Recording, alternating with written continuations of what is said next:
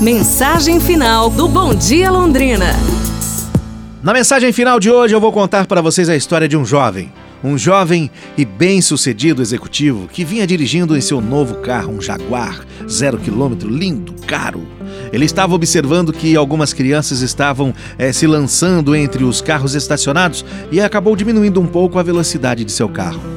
Enquanto o seu jaguar passava, nenhuma criança apareceu. Ao invés disso, um tijolo se espatifou na porta lateral do seu carro, deixando ele furioso. Ele freou bruscamente, deu ré até o lugar de onde havia vindo aquele tijolo. Saiu do carro bravo, pegou bruscamente uma criança pelo braço e gritou: O que, que é isso? Quem é você? O que você pensa que está fazendo? Este é um carro, um carro novo, um carro caro, e aquele tijolo que você jogou vai me custar muito dinheiro. Por que você fez isso afinal? Por favor, senhor, por favor, me desculpe, dizia o menino.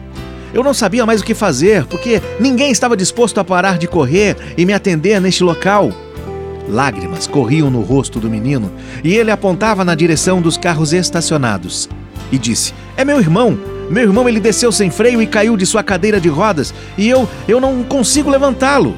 Soluçando, o menino perguntou ao jovem executivo: O senhor poderia me ajudar a recolocá-lo em sua cadeira de rodas, por favor?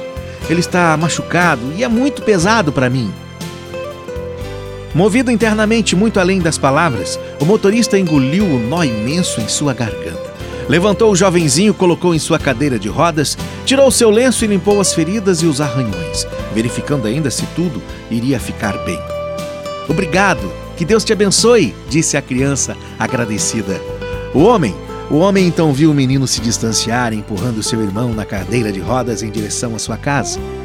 Foi um longo caminho, é, um longo caminho de volta para o seu jaguar novo, caríssimo. Um longo e lento caminho de volta. Ele nunca consertou a porta amassada. Ele deixou amassado para lembrá-lo de não ir tão rápido pela vida, a ponto de alguém ter que atirar um tijolo para obter a sua atenção. Deus Deus sussurra em nossas almas e fala aos nossos corações.